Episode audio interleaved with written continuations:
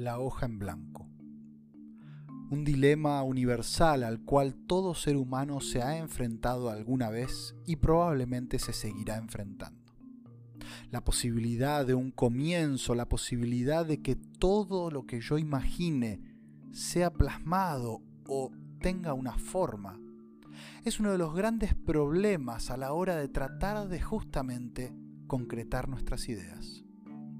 Frente a esto nos hemos encontrado a lo largo de nuestra experiencia con dos grandes grupos. Uno de ellos se enfrenta a la hoja en blanco de manera impulsiva. Va hacia ella de manera que no piensa ni encuentra bloqueo, justamente por eso, y plasma casi automáticamente todo aquello que le va surgiendo.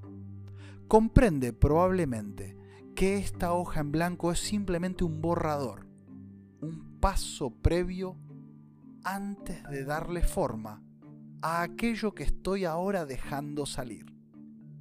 Estas personas lo que suelen hacer es subirse a su impulsividad, apagar ese crítico y apostar a que el orden vendrá después.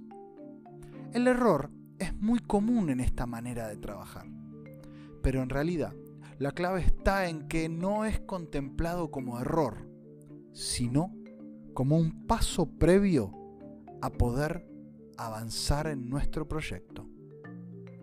Este tipo de personas encuentran en la hoja en blanco la felicidad del vacío.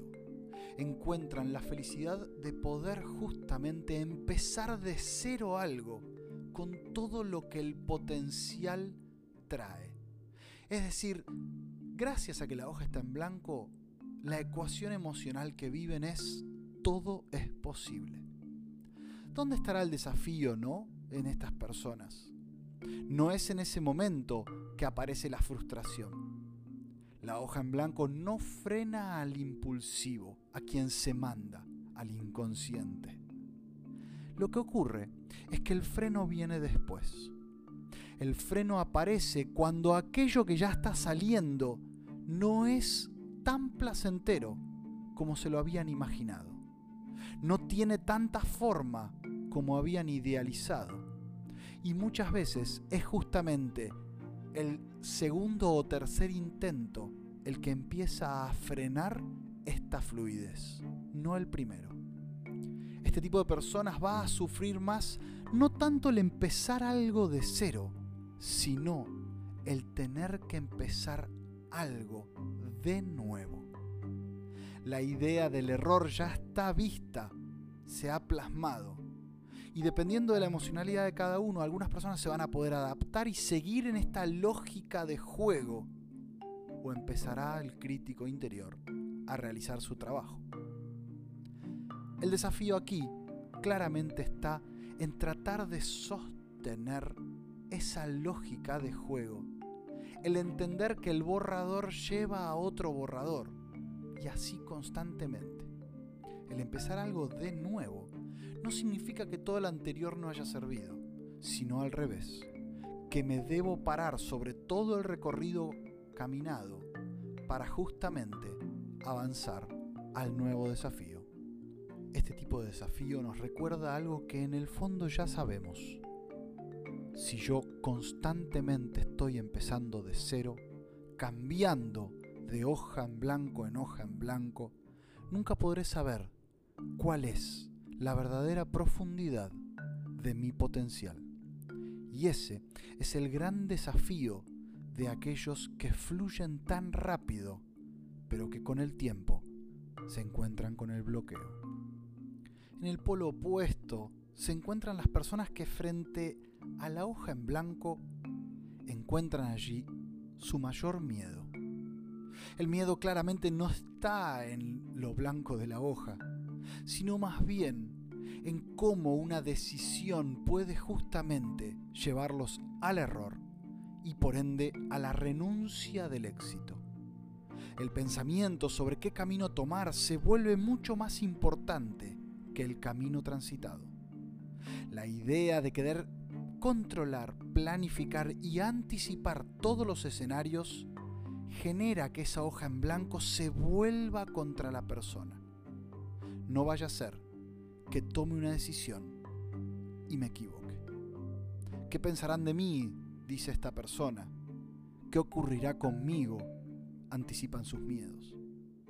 En algún punto, las personas que viven ese enfrentamiento con la hoja en blanco no la atraviesan, no se animan justamente a enfrentar la situación hasta no tener en su cabeza todo planificado. Te imaginarás que eso a veces es posible, pero a veces no. Cuando es posible, te vas a encontrar entonces con que aquello que vos planeaste se va a tener que enfrentar con el territorio, que nunca es tal cual lo imaginamos. Dependerá de tu nivel de adaptación, flexibilidad, de cuánto te permitís adaptarte frente a los cambios constantes que te plantea el territorio. Si te animás a adaptarte, entonces ahí va a haber un equilibrio muy sano entre aquel que planifica, pero aquel que improvisa. La hoja en blanco, empezar algo nuevo y empezar algo de nuevo no es tan grave, porque en el fondo lo estamos haciendo constantemente. En cambio, si yo no tengo ese nivel de adaptación, lo que voy a querer es justamente controlar todas las variables de antemano. Y como ya sabemos, eso no siempre es posible. Entonces, frente a esta realidad, no me queda otra que patear constantemente para adelante la situación de la hoja en blanco. De tener que sentarme a enfrentar la realidad triste de que no sé cómo va a continuar todo esto. Eso es lo que se considera la procrastinación, el patear constantemente a aquellos deseos, proyectos, ideas que por miedo a no poder anticipar todas las variables y controlarlas, seguimos posponiendo el enfrentamiento. La cuestión aquí es que no nos animamos al diálogo, a la fluidez, al intercambio. No nos animamos a confiar en nosotros mismos entendiendo que probablemente hoy no esté preparado para los desafíos que van a venir. Pero tampoco estoy contemplando que muchas herramientas las ganaré en el camino. Querer anticiparme creativamente a todo lo que va a interponerse en mi aventura de emprender como querer definir las olas en el mar sin estar adentro. La conclusión a la cual llegamos luego de ver estos dos perfiles tiene que ver con dos aspectos fundamentales. A la hora de desarrollar mi potencial, yo debo comprender cuál es mi tendencia, porque si yo no lo hago, nunca voy a descubrir cuáles son entonces mis desafíos voy a creer que tener solamente una manera de pensar, sea la impulsiva o sea la analítica, va a estar bien, va a ser la correcta. Voy a creer que allí está todo. La realidad es que ambas dos tienen sus desafíos. Como decíamos, la impulsiva se va a encontrar con la dificultad de sostener y la analítica se va a encontrar con la dificultad de arriesgar.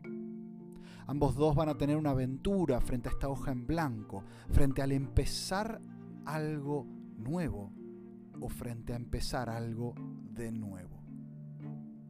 La otra cuestión, y con esto concluimos, está en reconocer que todos necesitamos incorporar en nuestra lógica ejecutiva una mirada exploratoria si nosotros no incorporamos la lógica del explorador en el tiempo y forma adecuados, nunca vamos a poder pasar por esa etapa del borrador del borrador para finalmente llegar a una idea lo más fortalecida posible gracias a la combinación de aquello que yo imaginé y visualicé, pero también aquello que el terreno forjó.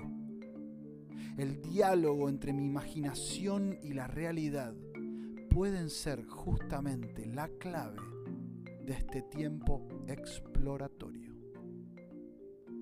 Pues es el explorador quien nos enseña que la vida es una aventura y al enfrentar lo desconocido estaremos encontrando quiénes somos.